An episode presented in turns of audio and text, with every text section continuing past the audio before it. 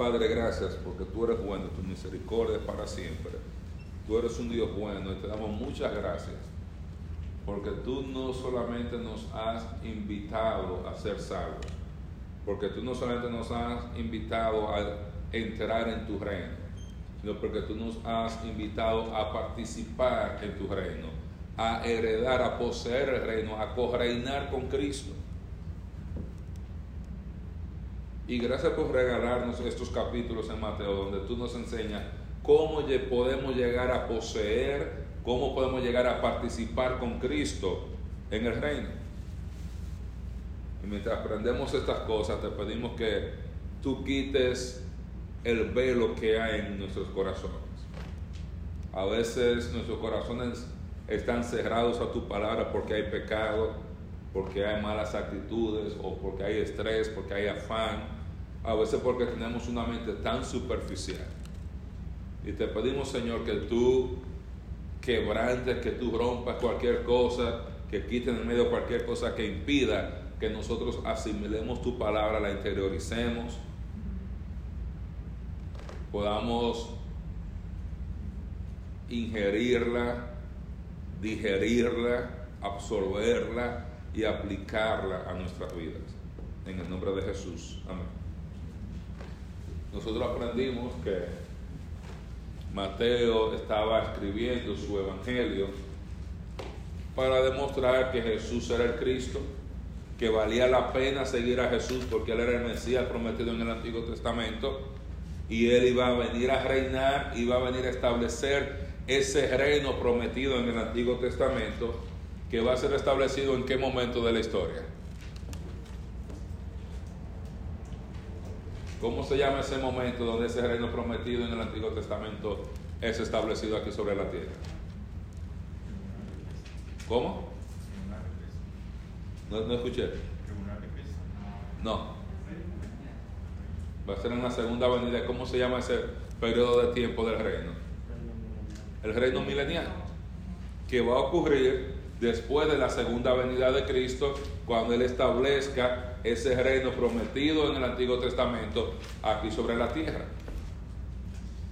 Ahora, una de las preguntas que muchos de nosotros, o que muchas personas, al leer la Biblia, fallan en contestar apropiadamente, cuál es el propósito del hombre. ¿Cuál es la meta final del hombre? La meta final del hombre no es solamente existir.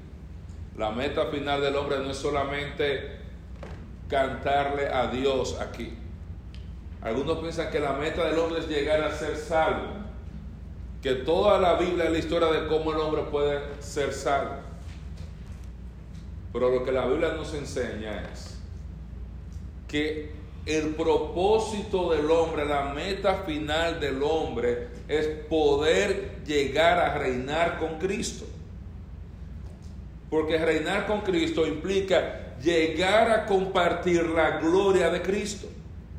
Cristo compartiendo su gloria con todos aquellos que aun siendo polvo, que aun siendo menores que los ángeles, como dice el salmista en el Salmo 108, dependieron en Él, obedecieron en Él, Él establece su reino, su gloria aquí sobre la tierra y en ellos y reina y muestra su gloria y su poder a través de ellos. El plan de Dios no es solamente que usted y yo seamos salvos, porque si el plan de Dios fuera que solamente seamos salvos, ¿para qué tenemos la iglesia? Todos aquí, y no se me escapa alguien, me parece que todos aquí somos creyentes. No sé si hay alguien que no sea creyente que yo no me haya dado cuenta. Si el objetivo es ser salvos, ¿por qué estamos aquí el miércoles en la noche? Vámonos. Ya estamos salvos. ¿Para qué estamos aquí? Estamos aquí para aprender cómo podemos llegar a reinar con Cristo. ¿Cómo podemos llegar a compartir la gloria de Cristo?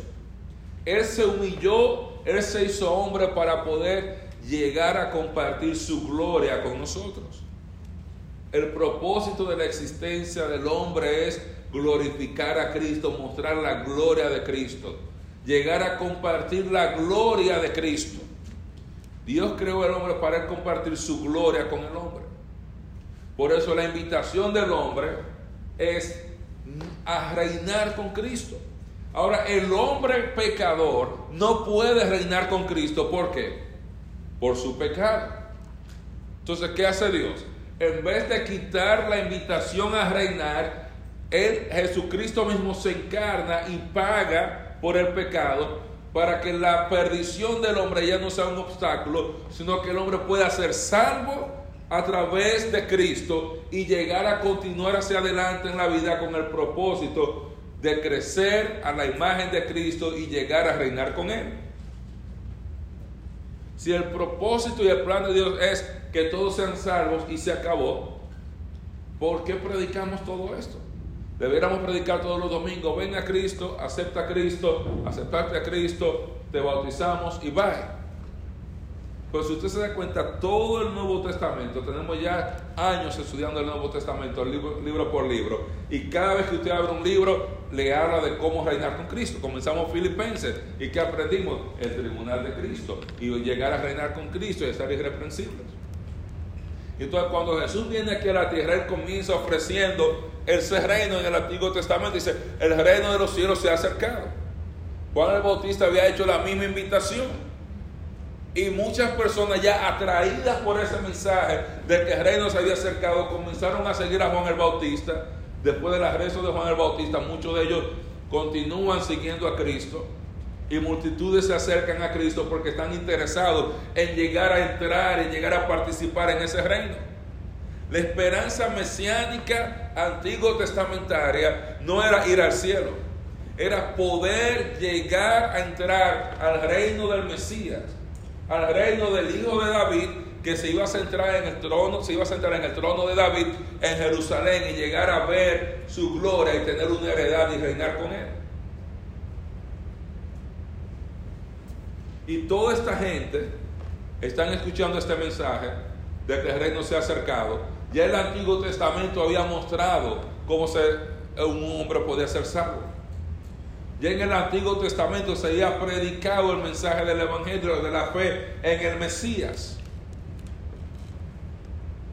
Ahora Jesús viene a toda esa gente que estaba escuchando el mensaje de que el reino de los cielos se ha acercado y quieren entrar y participar en el reino. Él les da esta clase, este sermón de cómo llegar a heredar, de cómo llegar a poseer el reino. Él comienza a enseñarles cómo usted puede llegar a tener herencia y un rol significativo en el reino. Y él comienza diciéndole, tienen que tener un carácter santo y le da las bienaventuranzas. Como habíamos dicho, que no son cosas para hacer, sino para hacer. ¿Cómo desarrollar ese carácter? Le habla de que necesitan tener una justicia aún mayor que la de los escribas y fariseos, porque si su justicia no era mayor que la de ellos, no iban a entrar a heredar, no iban a llegar a poseer el reino. Y esto lo hacía porque los fariseos, aunque por fuera parecía que estaban actuando bien, Dios está viendo su corazón y está viendo la falta de amor, la falta de carácter de ellos, la hipocresía de ellos. Y por eso Jesús le da un sermón o le amplifica lo que es la verdadera justicia. Él le dice, esto es lo que ustedes tienen que hacer, mansos, tienen que ser pacificadores. Ahora él coge toda la ley del Antiguo Testamento y explica la ley.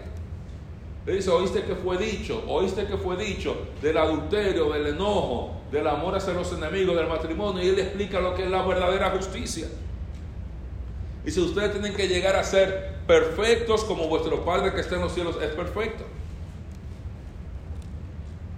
Él comienza a estimularlos a desarrollar el carácter que puede heredar el reino.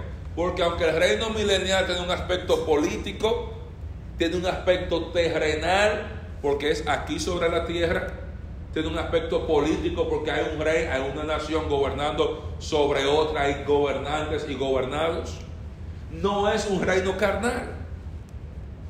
No es un reino carnal. Y por eso él motiva al establecimiento, al desarrollo del carácter. Y que ese carácter llegue a impactar la gente alrededor de nosotros. Que la gente al ver nuestra actitud pueda llegar a ver el carácter de Cristo en nosotros. Y él hace una advertencia. Y él hace la advertencia entre lo que es la justicia interior versus la justicia exterior. Eso es lo que hemos llamado aquí conducta exterior y carácter. Él está diciendo, a usted le dan puntos por carácter. Le dan puntos por carácter. Pero por justicia exterior, sin carácter, a usted no le dan puntos. No sé si usted ha jugado el juego, un juego de palabras eh, que se llama Scrabble. Ese juego es interesante porque tiene letras cada letra tiene un valor. Y usted viene y forma una palabra y tiene ahí más. La M vale 3, la A vale 1, la S vale 1. Usted juega esa palabra, tiene 5 puntos. Pero hay una pieza que antes a mí me gustaba mucho y que después con el tiempo dije, bueno, depende, que es una ficha que es blanca, que no tiene nada. Y esa ficha usted la puede poner como la letra que usted quiera. Y esa ficha blanca, si usted la juega y usted pone, la pone aquí.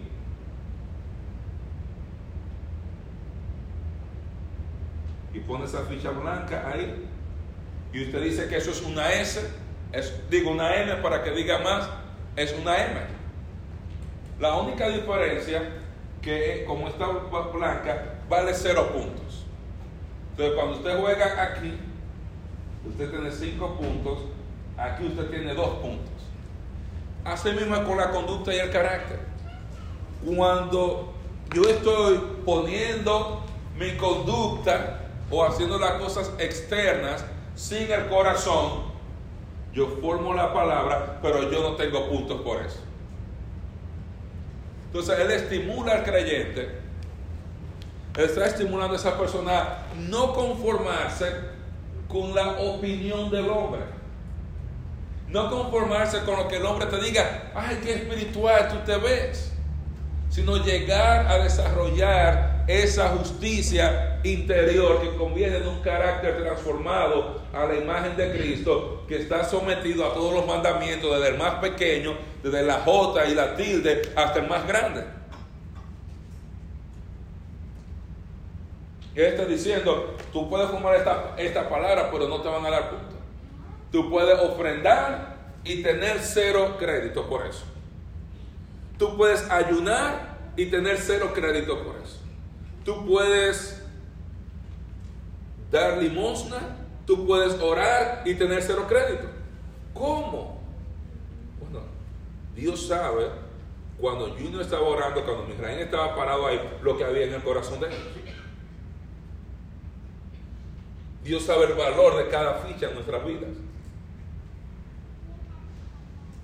Y muchos de nosotros jugamos al evangélico, jugamos al convertido, jugamos al cristiano y nos conformamos con que la gente diga que yo soy, que yo soy, que yo soy, aún cuando estamos carentes dentro de nosotros de vitalidad espiritual. Y cuando digo vitalidad, no es que usted carece de vida, pero tiene esa vida, está como el que tiene anemia, que está cansado. Tengo un paciente hoy que llegó, él había hecho un sangrado gastrointestinal, fue al hospital, le pusieron una unidad de sangre, debieron haberle puesto dos o tres, pero le pusieron una. Y él camina, esa, no puede respirar. ¿Por qué? Porque no tiene suficiente sangre. No tiene suficiente sangre. Y muchos de nosotros como cristianos, muchas veces tratamos de avanzar y no podemos avanzar, es porque estamos enfocados en la conducta sin carácter. Mientras el pastor no me llame, mientras los ancianos no me llamen a capítulo y me, y me interroguen y me pregunten si yo estoy orando, si yo estoy ofrendando, si yo estoy haciendo esto, si estoy haciendo mi devocional, mientras ellos no me llamen y me tocan a no me importa nada. yo estoy bien. Mientras nadie me pida cuenta de mi vida. Eso está hablando en contra de eso. Está, diciendo, necesitas desarrollar carácter. Necesitas permitir que el Espíritu Santo transforme tu vida y la manera de hacerlo es sometiéndote 100% a las escrituras, del mandamiento más grande al más pequeño, porque Cristo no vino a abrogar las escrituras, Él vino a cumplirlas. Y por eso Él da estos ejemplos. Dice, cuando tú ores, no ores como los hipócritas que se paran a orar en, el medio para que todo el mundo lo vea y diga, wow, mira qué espiritual. Mira cómo ora. Aquí al final del capítulo 6, donde quedamos la semana pasada, dice, cuando ayunes no seáis austeros como los hipócritas, porque ellos demudan sus rostros para mostrar a los hombres que ayunan. De cierto os digo que ya tienen sus recompensas. Hay gente que va a ayunar y usted lo ve, y usted ve la cara de que, ¿y qué está pasando? No, no, no, hermano, nada. Eh, quiero que sepa que yo estoy ayunando, que a mí se me está bajando el azúcar del ayuno, y que la gente dice, guapo, mira qué espiritual, mira qué espiritual. Yo recuerdo un evangelista que fue a República Dominicana, donde pidió a todo el mundo ayunar por siete días, mientras él estaba predicando en la campaña. Y él se está quedando en casa de los hermanos, los hermanos son pobres, allá no hay hotel, nada de eso se está quedando ahí. Entonces, bueno, aquí no se puede, estamos en ayuno. Por eso iba escondido a la pulpería, al colmado, y él se ponía a comer galletas con salami. Hasta que se puso a hablar del ayuno y el pulpero estaba en la campaña. Entonces muchos de nosotros hacemos, hacemos lo mismo. Hacemos lo mismo. Estamos trabajando para que los demás nos vean y no para que Dios nos vea. Recuerden, al final del día vivimos para una audiencia de uno. Si usted agradó a Dios, si Dios agradó de usted, el trabajo ya está hecho. Los hermanos que están caminando en la luz se van a agradar y usted no va a tener dificultad en trabajar con ellos o en aceptar su testimonio cuando usted está caminando con el Señor.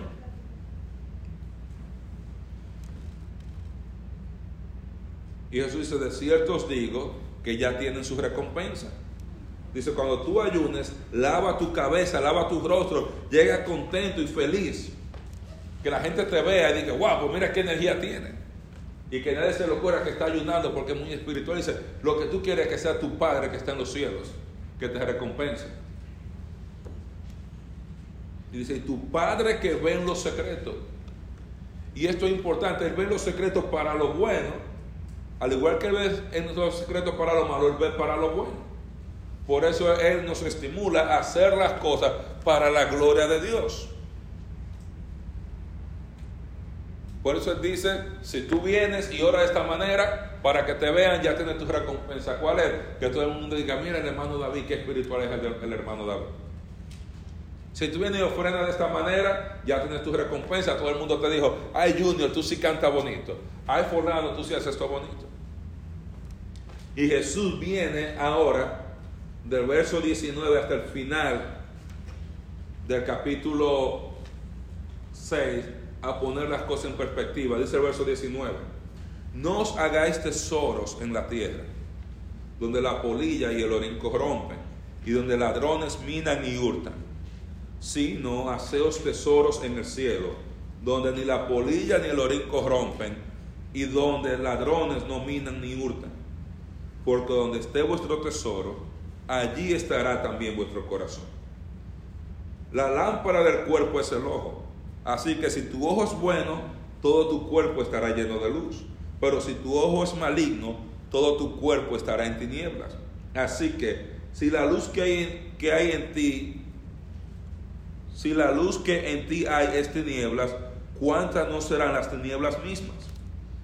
Ninguno puede servir a dos señores, porque aborrecerá al uno y amar al otro, o estimará a uno y menospreciará al otro. No podéis servir a Dios y a las riquezas. Jesús ahora pone, quiere poner en perspectiva todo lo que él estaba enseñando. Él estaba hablando de recompensas. Y él está hablando de recompensas en dos lugares. Él está hablando de tener recompensas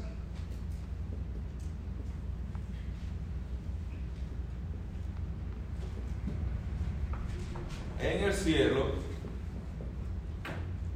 o en la tierra.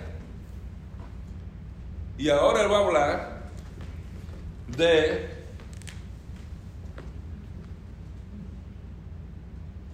tesoros en los cielos y en la tierra. Ahora aquí hay, algo que es interesante. Eh, eh, algo que es interesante. Que vamos a ver. Aquí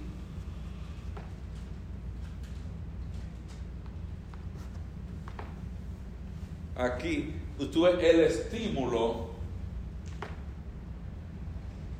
a desarrollar el carácter. Desarrolla el carácter para estar recompensado. Ahora, aquí es interesante, él, él, cuando él habla de hacer tesoros en el cielo, él va a poner la, responsabilidad del hombre en cuanto a su posición en el reino. Ahora le dice, no os hagáis tesoros en la tierra, donde la polilla y el orín corrompen, donde ladrones minas y hurtan, sino haceos tesoros en el cielo. Ahí él va inmediatamente a responsabilizar al ser humano de la posición que va a estar ocupando en el reino. ¿Qué quiere decir eso? Tú y yo somos responsables de dónde vamos a estar en el reino. Tú y yo podemos ser fieles, podemos trabajar y llegar a estar sentados en la mesa con Abraham cerca, o nosotros podemos estar sentados allá afuera en las luces en el parqueo, cuidándole el carro a Abraham o cuidándole el camello. Y cuando dice aseos aquí y no aseos allá, está hablando de que tú y yo debemos ser intencionales en nuestra vida para llegar a hacer tesoros en los cielos. Si usted se da cuenta, la mayoría de la gente no se hace rico al azar. ¿Cómo se hace rica la gente? Piensa, planifica, calcula, ahorra, invierte, investiga, escucha, a algunas cosas dice sí, a otras cosas dice no. Y usted nunca ha visto una gente vaga haciéndose rico. Y cuando consiguen algo, ¿qué hacen? Lo disipan. Porque no tienen la intencionalidad. Entonces Jesús nos está diciendo, tú eres responsable de dónde tú vas a estar en el cielo. ¿Qué lugar tú vas a, ¿En qué lugar tú vas a estar en el reino? Tú eres responsable. Si tú vas a estar en downtown Jerusalén, si tú vas a estar en las afueras de Jerusalén, si tú vas a estar por ahí afuera en Palestina, en Galilea, o si tú vas a estar allá en México. Dice, tú eres responsable. Tú eres quien decide qué tantos tesoros tú quieres hacer en el cielo. Y él viene aquí e inmediatamente hace una comparación. Dice, la lámpara del cuerpo es el ojo. La parte de tu cuerpo que está en contacto con todo el exterior, que procesa, dice, es el ojo. Si cuando usted tiene una, una, lámpara que alumbra en un lugar, dice, la lámpara del cuerpo es el ojo, por donde tú estás viendo, está entrando en contacto, alumbrando todo tu cuerpo, toda tu mente, todas tus ideas. Dice, si tu ojo es benigno, si las cosas que tú ves, que tú deseas, son buenas, tú vas a llegar a hacer tesoros en el cielo. Dice, pero si tu ojo es maligno, ¿y qué significa maligno? Si tu ojo espiritual, si tu sensor espiritual está enfermo, enfermo, tú vas a estar lleno de tinieblas dentro. Y, la referencia aquí, cuando usted ve con el texto que sigue es, está hablando en cuanto a la codicia. Hay que hacer tesoros en el cielo, pero de la manera que tú y yo usamos los ojos, algunos para codiciar cosas aquí y otros para ver las cosas espirituales, eso va a determinar nuestro lugar en el cielo. Pero si tú tienes la mente llena de cosas terrenales, Y tiene la mente llena de que yo quiero un carro caro, la casa cara, yo quiero vivir ese tipo de vida, tener dinero en el banco, etcétera, etcétera. Dice, tú estás lleno de tinieblas, tú estás lleno de todo lo que está afuera en el mundo. Ahora, si tú tienes un ojo que es luz, si tú tienes tus sentidos espirituales alertas en la luz, tú vas a trabajar para las cosas espirituales. Y la conclusión es, ninguno puede servir a dos señores. Lo que tú ves, o tú sirves a Dios o tú sirves a la riqueza. Si tú quieres hacer tesoros en el cielo, ¿qué le estoy diciendo? Tú no lo puedes tener en una expresión en inglés que dice, you cannot have it both ways. Tú no puedes tenerlo de las dos maneras. Porque algunos de nosotros queremos en muchos aspectos ser mansos y cimarrones al mismo tiempo. Muchos de nosotros queremos estar en el mundo y en la iglesia al mismo tiempo. Muchos queremos al mismo tiempo disfrutar de los placeres del mundo, de las cosas que el mundo ofrece y al mismo tiempo disfrutar de todos los beneficios espirituales. Yo quiero ir a la iglesia, yo quiero que Dios me bendiga, yo quiero que Dios me dé salud, yo quiero que Dios me prospere, pero al mismo tiempo yo quiero andar en la calle, yo quiero andar bebiendo, fumando, gastando mi dinero, haciendo otras cosas, si bien, pero no trabajando, sirviendo en la iglesia. Entonces, es la una o la otra. No puede tenerla de las dos maneras. Dice, nadie puede amar a dos señores. Es interesante la manera que Santiago lo pone. Dice, el que se hace amigo del mundo está enemistado con Dios. Entonces la pregunta para cada uno de nosotros, el estímulo de Jesús es, Él quiere que tú llegues a poseer el reino. Él quiere que tú llegues a reinar con Él. Y Él quiere que tú uses tu vida sabiamente de manera que tú seas rico en el cielo. Ser rico en el cielo no significa que usted va a ser rico aquí en la tierra. A veces hacerse rico en el cielo implica hacerse pobre aquí en la tierra. Hacerse rico en el cielo implica yo renunciar a todas las cosas que hay aquí en el mundo para enfocarme en el reino de Dios. ¿Cuál es la cosa número uno que hace que los creyentes no sigan a Cristo? Yo le voy a ayudar. Dinero. ¿Usted sabe cuántos hermanos aquí no están predicando porque están tan ocupados haciendo dinero que no tienen tiempo para estudiar? Por eso no predicamos. ¿Cuántos hermanos no están haciendo el ministerio porque no tienen tiempo para preparar una clase? Porque estoy trabajando tanto que no tengo tiempo para preparar la clase. ¿Cuántas personas no, pues, no llegan a estudiar al estudio bíblico o no llegan el domingo, no entran al ministerio porque yo estoy muy ocupado? Dinero, dinero, dinero. Eso dice no. Dice, tú estás sirviendo a las riquezas.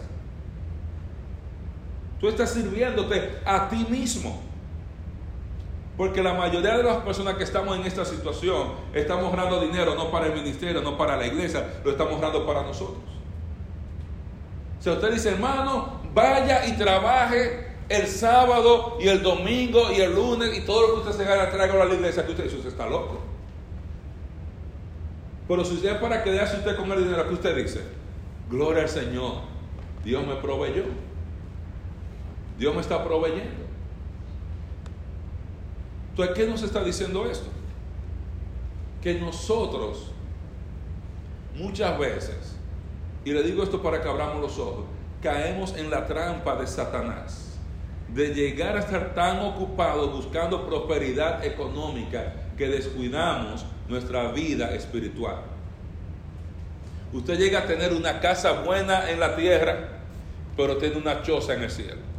Usted llega a tener un carro bueno aquí en la tierra y lo que tiene en el, cielo es un triciclo. Usted viene, tiene aquí todos los manjares del mundo, y en el cielo usted está sentado allá atrás, en la última, en la última banca.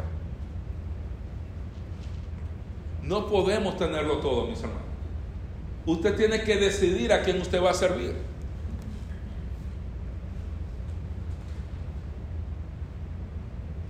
¿Cuántos de nosotros no estamos sirviendo o haciendo lo que Dios quiere que hagamos porque estamos muy ocupados cayendo atrás a 40 dólares, a 80 dólares extra a la semana. ¿Cuántos de nosotros?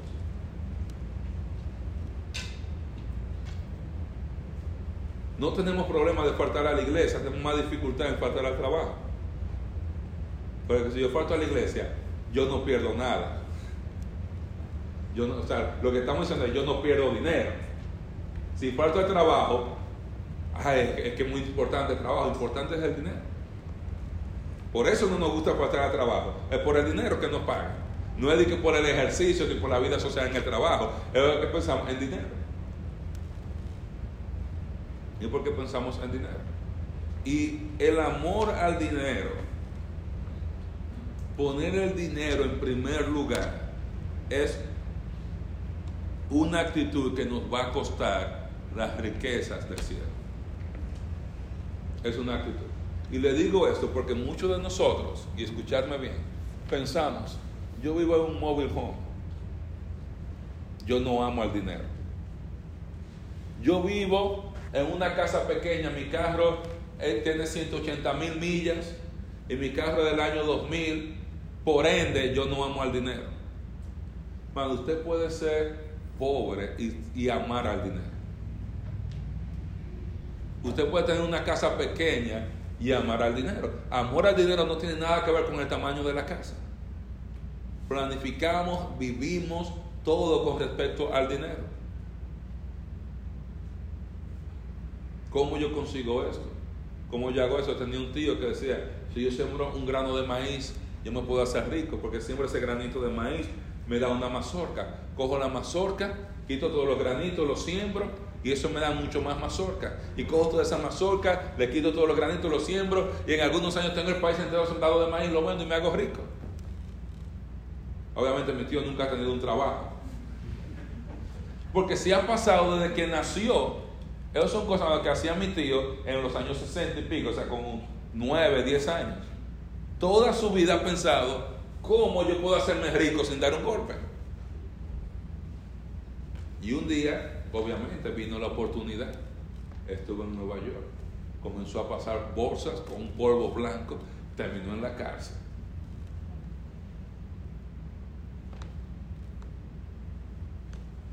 Y estamos tan contentos cuando lo deportaron. Porque estamos los Señor, haz algo para que él escarmine.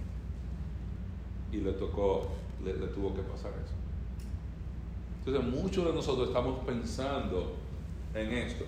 Y si usted quiere saber, entonces, ¿qué tanto dinero? O sea, ¿qué tanto, qué tanto es prudente yo trabajar?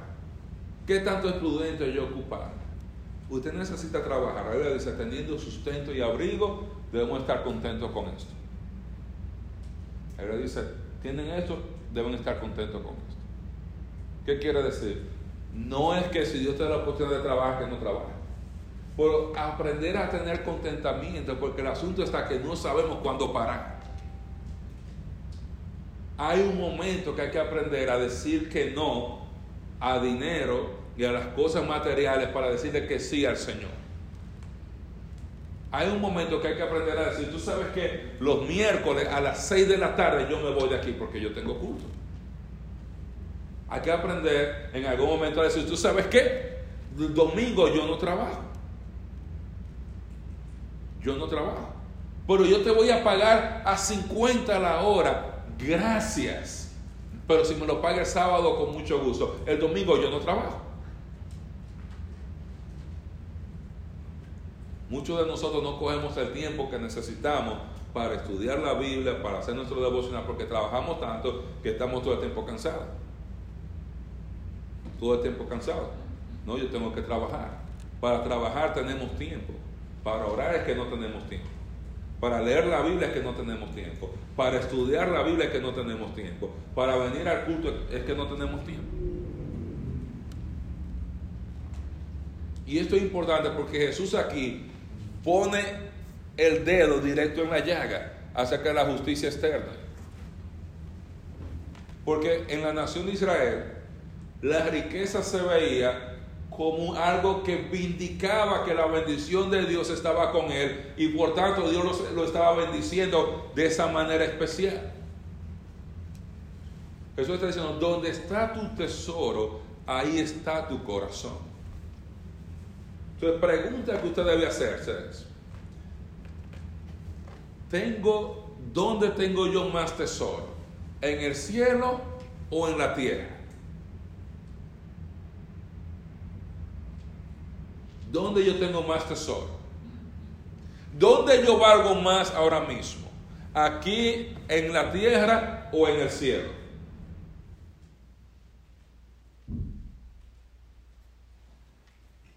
hay que aprender a darle a Dios en primer lugar. ¿Sabe por qué Dios pone, cuando Dios nos dice que ofrendemos y desea que den el diezmo, etcétera, etcétera? Dios no necesita su dinero, usted sabe eso. Usted necesita más darle a Dios para tu propio beneficio. Cuando yo estoy ofrendando, yo estoy diciéndole, Señor, gracias porque tú me estás proveyendo. Yo estoy mostrando que el dinero no me está controlando, que yo no tengo, que el dinero no me está controlando qué yo hago, sino yo puedo con generosidad pensar en el reino.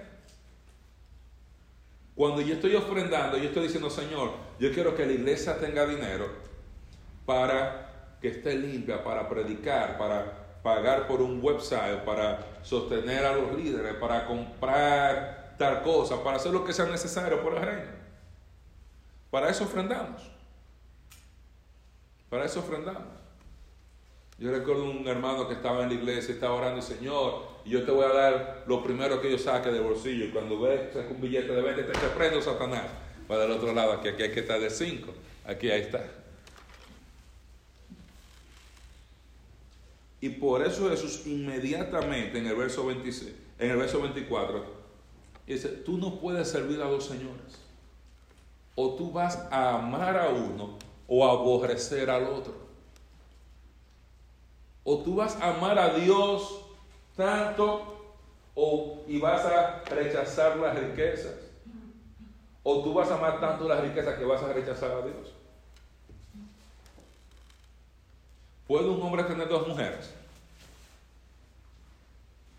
No puede tener dos mujeres. No puede tener dos familias. Va a tener su lealtad común. No va a tener atrás a las dos familias.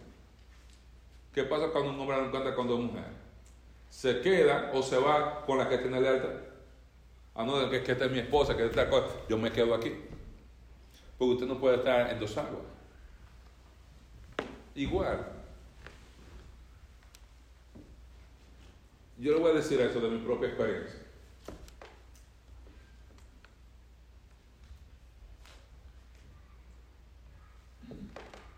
Cuando yo tomé la decisión de pasar, de hacer lo que yo estoy haciendo ahora, y Dios me es testigo aquí delante de ustedes, el deseo de mi corazón era poder estar disponible para predicar cada domingo. Yo tenía mi dinero seguro, mis hermanos. Yo económicamente no necesitaba a nadie. Yo no necesitaba que nadie me diera nada, ni que nadie me ayudara. Al contrario. Ah, ¿qué tal cosa? ¿Cuánto es? Toma, que me escribe un cheque, haz esto. Hermano, el futuro se veía brillante. Yo tuve tres BMW tenía buenos vehículos, buenas vacaciones, podía darme el lujo de gastar sin revisar el statement de la tarjeta. Compra, pide, no importa. Pero había algo que aún siendo cristiano faltaba en mi vida. Aún siendo algo que faltaba en mi vida. Y era la paz de compartir la palabra de Dios cada domingo sin el estrés con el cual yo estaba viviendo. Sin el estrés que yo estaba viviendo. Porque llegaba el domingo, me levantaba de madrugada Iba al hospital, salía para acá y me están llamando y salgo y entro y salgo y entro y me devuelvo, etcétera, etcétera, y todo el tiempo. Y yo quería que el Señor me permitiera predicar la palabra de Dios tranquilo, sin preocuparme. Tener la oportunidad de el domingo pararme y predicar.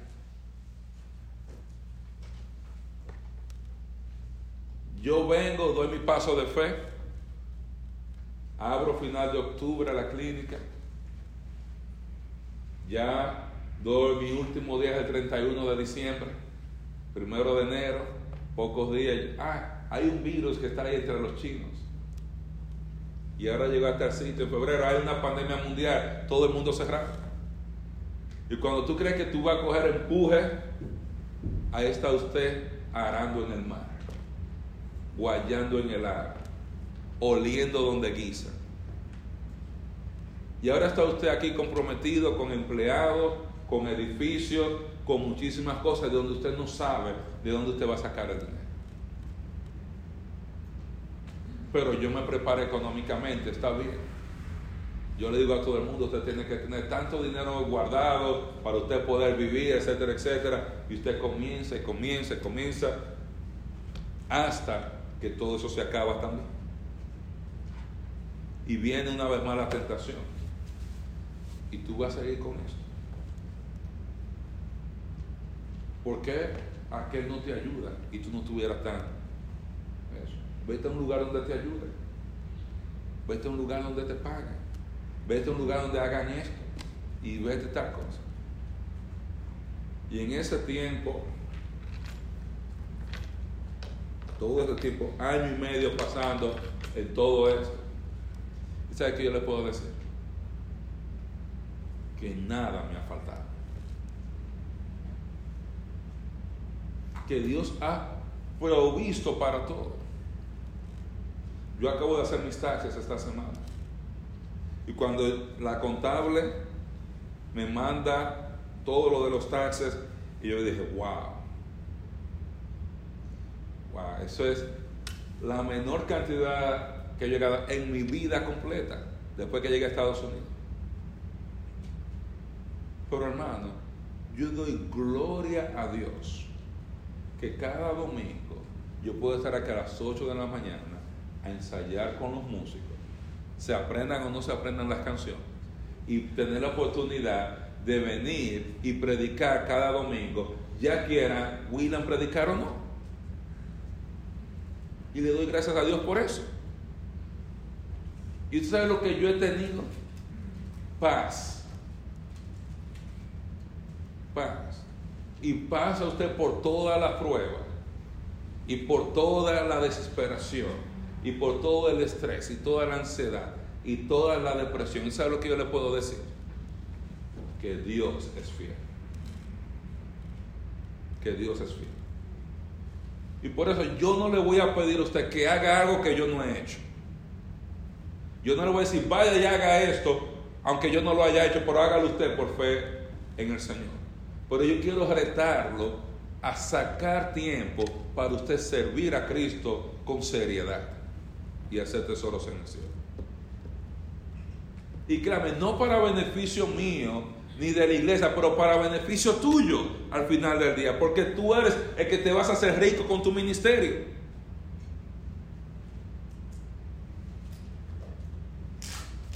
Tú tienes que decidir a quién tú vas a servir. Hay veces, hermanos, que nosotros no necesitamos tanto espacio, que debemos aprender a tener contentamiento y tener menos gastos y poder llegar a vivir más contentos. Porque, porque cuando el gozo tuyo viene del Señor, las circunstancias alrededor no importan. El problema de los cristianos es que muchos de nosotros el gozo viene de lo que está en los bolsillos. Y no estoy diciendo que sea irresponsable. No estoy diciendo que no trabaje. La Biblia dice que no trabaja, que no coma. Pero estoy diciendo que aprenda a poner límites. Aprenda a poner límites.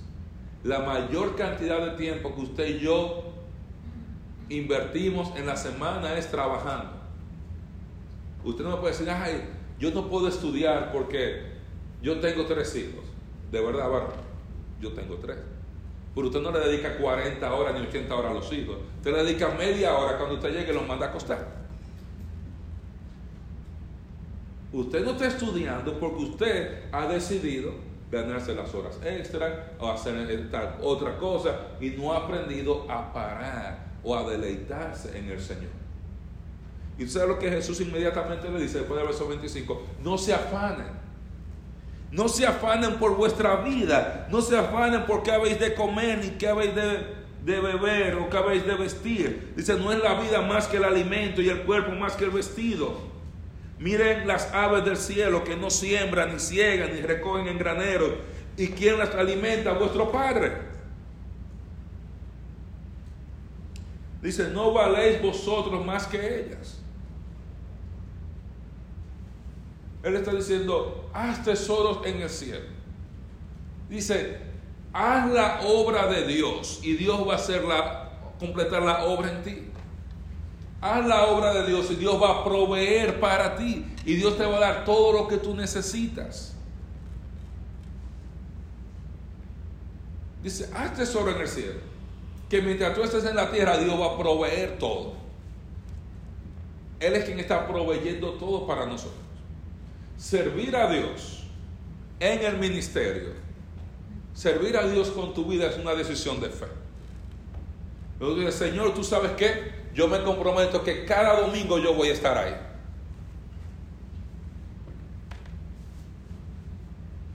Es interesante cuando vino COVID. Mucha gente dejó de ir a la iglesia. Porque ningún hermano, si Junior manda el mensaje en el grupo, se, se enoja conmigo. Mucha gente en todas las iglesias dejaron de ir a la iglesia. Porque hay COVID. Pero todavía se fueron de vacaciones. Todavía no íbamos al supermercado Todavía no hacemos todas estas cosas. Para la iglesia hay COVID, yo tengo miedo. Pero no para pobres. Pero no para Walmart. Pero no para irme a viajar a tal sitio, a aquel otro lugar. Para eso no le tengo miedo. Si es a la iglesia, sí tenemos que ser muy, muy precavidos. Porque hay que ser muy cuidadosos. Y hay que hacer tal cosa.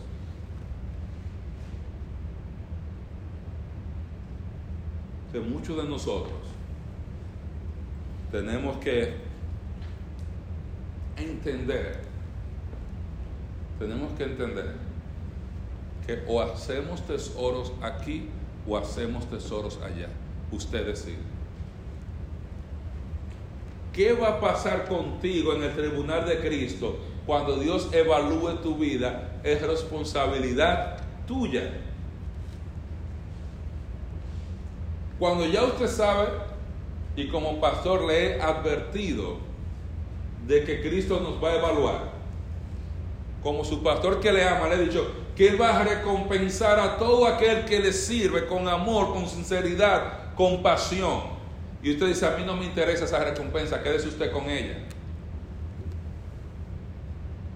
Es su responsabilidad. Es su responsabilidad. ¿Dónde tú estás haciendo tesoros ahora mismo? ¿Dónde? Y no estoy diciendo que todos nosotros o que todo el mundo tiene este problema, pero algunos de nosotros lo tenemos. Algunos nosotros pensamos en dólares y estamos pensando, si yo muevo esta ficha aquí y tengo esta aquí, a mí no me importa que sea el domingo. Yo recuerdo cuando se me pichó la goma Señor, gracias que se me pichó aquí en la iglesia, porque pude llegar a la iglesia a ti. Ya yo con los hermanos resuelvo, después del culto. Yo creía que era un pichecito pequeño. Era un hoyo que obviamente no se podía reparar. Día de las madres, día en la tarde. No aparecía la goma en ningún sitio. Pues ¿sabes qué fue lo bueno? Que yo llegué al culto. Eso fue lo bueno. Que yo pude venir al culto. Eso al final es lo que cuenta. Hermano, todo va a pasar. La palabra de Dios nunca va a pasar. El reino de Dios es un reino eterno. Decía mi abuela que lambiendo nadie se jala. Que eh, por eso ella no comía limoncillo, que nepa, como le dicen los boricuas, no sé cómo le dan en otro lugar. Porque ya ve, usted venía, cogía la semilla y usted estaba ahí. Eso no quita el hambre, eso no Nadie se llena con eso. O sea, yo no me voy a pasar el día entero haciendo muecas si no me quita el hambre, no me quita la sed, no me quita el calor, no me quita nada. Lambiendo nadie se Espiritualmente eso es lo que estamos haciendo muchos de nosotros. Haciendo muecas en la iglesia. Y tenemos el estómago y el alma vacía de Cristo. Es tiempo de que cojamos, mis hermanos, nuestra vida cristiana en serio. ¿Tú quieres poseer el reino? Hermano, tenemos que ponernos en serio con el Señor Jesucristo. Hay que aprender a dar pasos de fe. Hay que aprender a dejar todo atrás para seguir a Cristo. Hablando con Lorenzo, a mí me dio tanto, me da tanto gusto, porque él ya tiene una edad donde él se quiere retirar y está pensando en retirarse, pero en su retiro está pensando o me voy a Texas, donde están todos mis hijos, o me mudo a Florida, donde yo todavía puedo hacer ministerio y puedo ser útil. Igual que nosotros. Igual que nosotros. Nosotros debemos, hermanos, ver la vida a través de los ojos de Cristo. El mundo siempre te va a decir que hay un mejor carro, que hay una casa mejor. Hay algo, mire, a mí me encantan los BMW. Yo amo esos carros. Cuando usted se sienta adentro, usted dice, wow, pero qué, qué comodidad. Y una de mis luchas todo el tiempo es, Señor, yo no quiero ir allá y simplemente buscar uno. Hermano, yo no sé por qué, pero me atrae, hermano, me atrae. Ale me dio permiso de cuando yo sea grande me puedo comprar uno. Pero cuando yo tengo que escoger entre tener un carro nuevo, que yo voy a tener que trabajar más por cinco años para terminarlo de pagar, o quedarme con mi carro viejito, que lo termino de pagar en uno o dos años, y me quedo con ese hasta que se le caigan los pedazos y puedo servir al Señor, hermano, gloria al Señor. Es un buen día. Un buen día. Yo me di cuenta que todos los años que yo trabajé, yo creía que yo era el mejor administrador. A que yo me di cuenta que yo venía, me mudaba aquí, al otro día me quiero mudar para aquella casa, me voy a comprar la casa. Después, déjame a comprar otra casa. Después de que yo tengo otra casa, ¿para qué yo compré esta casa? Después haber quedado en la otra. Ya la tuviera paga. Pero nunca se cansa el ojo de ver, ni el oído de oír. Todos los ríos van al mar, dice la Biblia, y el mar nunca se llena. En mi mente nunca me pasó a mí que yo tenía ningún apego a cosas materiales. Simplemente Dios me ha bendecido de esta manera y yo puedo darme este lujo y yo me lo doy. Pero me tomó tiempo. Me tomó tiempo. Y mi exhortación, mis hermanos, para cada uno de nosotros. Y vamos a ver del texto, verso 25 en adelante. En esta semana reflexiona dónde está tu tesoro. En esta semana, tú que sabes dónde está tu tesoro, busca dónde está tu tiempo. Busca dónde está tu dinero. Busca en qué tú estás usando tus habilidades y ahí está tu tesoro. Si tu tiempo, tu dinero, tus habilidades las estás usando en tal cosa, pues ahí está tu tesoro, ahí tienes la respuesta. Pero si cuando tú haces este ejercicio, tú te das cuenta, Señor, yo debiera servirte mejor y no lo he hecho. En ese momento yo te recomiendo, habla con el Señor. Ora con el Señor. El Señor, ah, perdóname y ayúdame a seguir adelante. Dile como Pablo, Señor, ¿qué quieres que haga?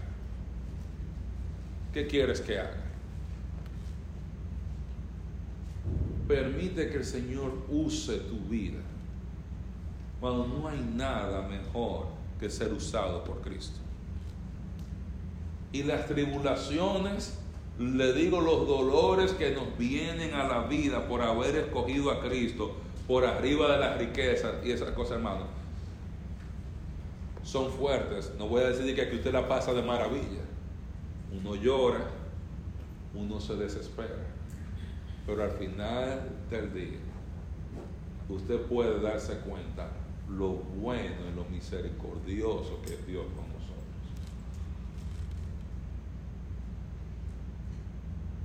Lo bueno que es Dios. Lo generoso que es Dios. Así, ¿cómo fue que yo pagué la renta? ¿Y cómo fue que yo pagué esto? Y me doy cuenta cómo Dios ha provisto para mí. Cómo Dios ha usado hermanos, hermanas, amigos, clínicas, cosas de todo tipo. De todo tipo. Y usted sabe qué? Qué bueno es cuando usted se acuesta en su cama. En la noche. Y usted está pensando, Señor, gracias por estar estudiando este libro. Gracias por ponerme en la iglesia. Gracias por darme este ministerio. Gracias por darme la oportunidad de hablar de esto con tal hermano. Señor, ayúdame a preparar este libro. Y tú te acuestas hablando con Cristo. Señor, háblame, tenemos un negocio pendiente. ¿Cómo yo predico este libro? ¿Cómo yo enseño esto? ¿Cómo yo ayudo a los hombres? ¿Cómo yo ayudo a la dama? Y usted tiene esa conversación todo el día con el Señor pendiente y pendiente y pendiente. Y usted está rumiando la Biblia, rumiando y meditando de día y de noche en la ley de Cristo. Justamente usted tenga el gol, sea el dinero, usted nunca se va a poder enfocar en Cristo. En algún momento tiene que apagar el televisor, dejar de ver esas cosas y enfocarse en el Señor. Y enfocarse en el Señor. Cuando dejar todo aquí es duro y es un sacrificio. usted quizás no va a ir a Disney, o cuando vaya a Disney, usted no se va a quedar en el, en el hotel de Disney, se va a quedar en otro lugar donde está un, hotel por allá, 45 minutos, donde usted consigue la, habitación a 60 dólares por noche. Pero hermano, sabe que vale la pena. Eso es lo único que yo le puedo decir servir a Cristo vale la pena. Y se lo digo, hermano, porque Dios me ha dado la oportunidad de tener abundancia y de tener escasez. Y sabes que yo le puedo decir, todo lo puedo Cristo que me fortalece. Eso yo le puedo decir. Que Dios provee. Que no hay un gozo más grande del gozo de estar en paz con. Y cuando digo que yo estoy en paz con Dios, no es de que, ay Señor, tú me perdonaste mis pecados, es de que yo estoy caminando con Dios. Ese gozo de que Dios no está esperándome, de que yo estoy caminando con el Señor y hablando con el Señor, planificando y siguiendo adelante con el Señor. Y yo lo invito, hermano, a probar. Yo lo invito a probar. Faltan seis meses para que se acabe el año. Yo le invito a que usted diga, bueno, por los próximos seis meses yo voy a aprovechar y voy a sacar X cantidad de tiempo para yo orar, estudiar, preparar, servir al Señor. Y si tengo que hacer cambios en mi patrón de gasto de dinero, etcétera, etcétera, pues yo lo hago con tal de que yo tenga más tiempo disponible para el Señor. Yo lo invito a eso. Y en seis meses usted me dice si ha valido la pena. Y en seis meses. No me digan una semana, porque una semana todo puede estar bien, la semana siguiente puede venir el problema. Pero vale la pena seguir a Cristo. Yo se lo digo. Vale la pena seguir a Cristo. Vale la pena. De verdad, hermano, ver mucho dinero es bueno. Usted veía su alma y ver, wow. Hermano, es bueno pero no hay nada mejor que la presencia del Señor. No hay nada mejor que la paz de Dios. No hay nada mejor. Nuestros hijos, mis hermanos, no necesitan más dinero. Necesitan más de nosotros. Necesitan más de nosotros. Nuestra búsqueda de dinero no ha afectado solamente nuestra vida espiritual, nuestra vida familiar muchos matrimonios no estamos bien porque algunos de nosotros que estamos todo el tiempo en otra cosa ganando dinero y no tenemos tiempo ni para la esposa ni para los hijos. ¿Dónde está tu tesoro? ahí, ahí va a estar tu corazón. Debemos aprender, hermano, haga tesoro en el cielo. Haga tesoros en el cielo. Yo tuve dos pacientes, los dos con problemas vasculares. Los dos tuvieron stroke pequeños. Y los dos en esos procesos le encontraron obstrucción en las arterias carótidas. Los dos van a cirugía.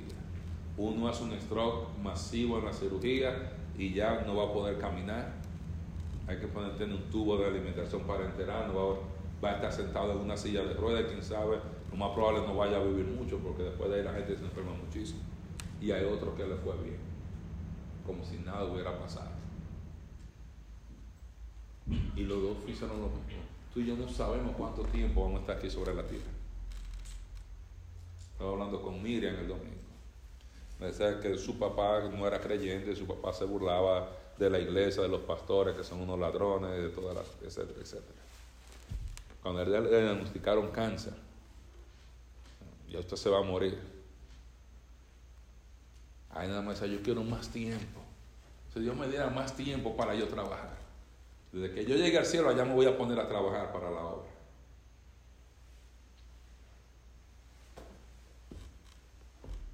Ya no tenía la energía, no tenía las fuerzas. Hermano, estamos aquí por un periodo limitado de tiempo. ¿Sabes qué es el único requisito para no morirse? Estar vivo, hermano. Lo único que necesita para morirse es estar vivo. Los muertos no se mueren. Uno viene por edad y usted anda calculando de que por edad se muere fulano primero y fulano, usted viene cuenta cuántos hermanos y cuánta gente está más viejo que usted. Hermano, no saque esa cuenta. No, no, no miren a Ángel ni a Nati. Y Grisel no vino. No. No, hermano, ¿usted sabe por qué? Porque solamente Dios sabe. Cuando tú y yo nos muramos, ninguno va a decir, ay Señor, yo hubiera deseado hacer otra, otro deck. Otro deck, Señor, yo hubiera, me hubiera encantado hacer otro deck para yo ganarme ese dinerito tan bueno. Ay Señor, me hubiera gustado limpiar otra casa. Me hubiera gustado tumbar otro árbol. Me hubiera gustado, Señor, poder soldar otra puerta. Me hubiera gustado pintar otra casa. Un paciente más, Señor, un paciente más, un paciente más. No. Todos vamos a querer más tiempo para servir al Señor. Todos vamos a querer, cuando usted vea la inminencia de que tú vas a ver al Señor en dos o tres horas, en dos o tres días. Cuando Neri me llamó, me dijo que su, cómo estaba su suegra. Le dije, Neri, ya le quedan horas. No gasten dinero. Le quedan horas. Si ella está así, eso esto va a pasar. A las pocas horas me llama él antes de yo salir de la clínica que ya se había muerto.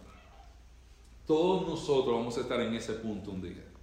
Donde usted se va a dar cuenta, estoy enfermo, va a pasar tal cosa.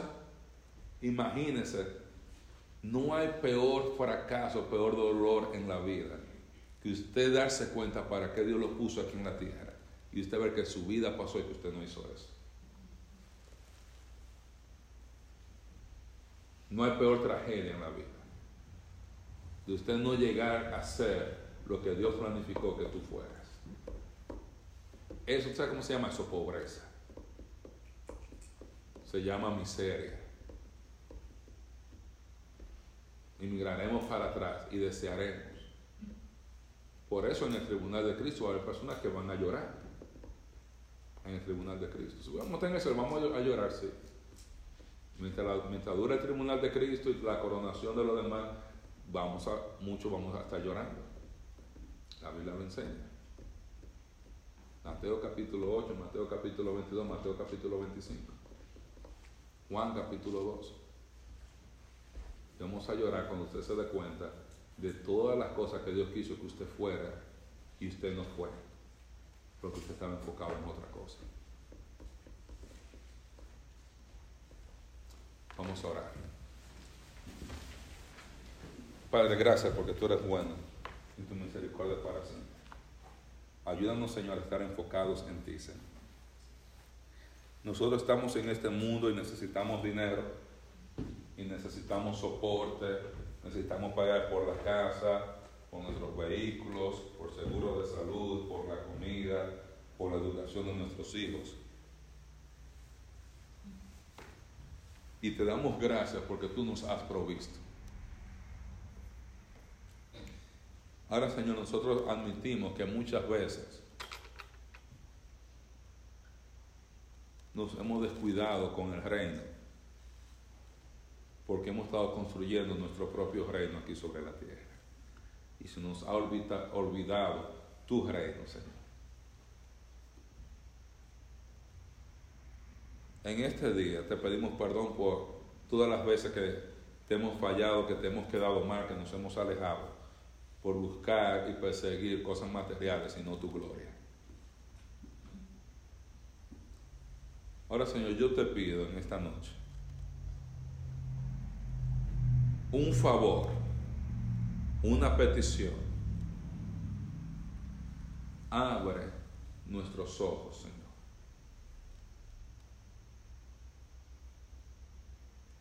Abre nuestros ojos no queremos solamente que tú nos examines, pero que tú abras nuestros ojos espirituales. Que nuestros ojos puedan llegar a ser unos ojos que perciban la luz de Cristo. Abra nuestros ojos espirituales y si hay camino de perversidad en nosotros, que nosotros podamos identificarlo y confesar nuestro pecado delante de Cristo. Que si hay en nosotros alguna actitud, Señor, que debemos cambiar, que tú abras nuestros ojos para nosotros verla y cambiarla, Señor. Que si hay pecado que necesitamos confesar, abre nuestros ojos para verlo y confesarlo, Señor. Nosotros queremos hacer tesoros en los cielos porque eso es lo que te glorifica a ti, Señor. Nosotros queremos estar contigo en el cielo compartiendo tu gloria, reflejando tu gloria, Señor, por toda la eternidad. Pero somos débiles, Señor. Somos polvo. Somos inmaduros muchas veces. Somos distraídos espiritualmente, Señor. Abre nuestros ojos, Señor. Ayúdanos a ver nuestra vida a través de los ojos de Cristo. Ayúdanos a ver nuestra vida a través de las escrituras. Ayúdanos a glorificarte, Señor, aquí en la tierra. Ayúdanos a mostrar la gloria de Jesús en nuestra manera de vivir cada día. Hay personas aquí, Señor, que quieren tomar un paso de fe y servirte.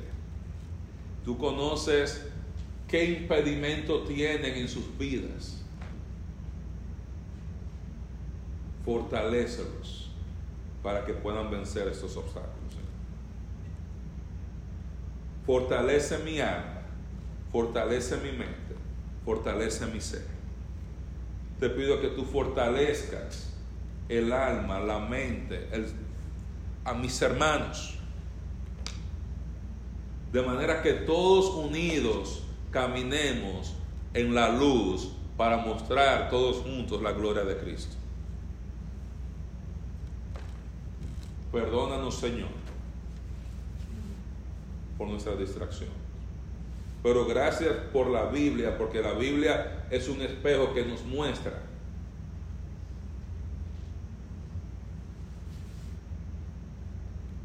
en qué dirección debemos caminar. Ayúdanos, Señor Jesús, y perdónanos, y límpianos, y guíanos, en el nombre de Jesús.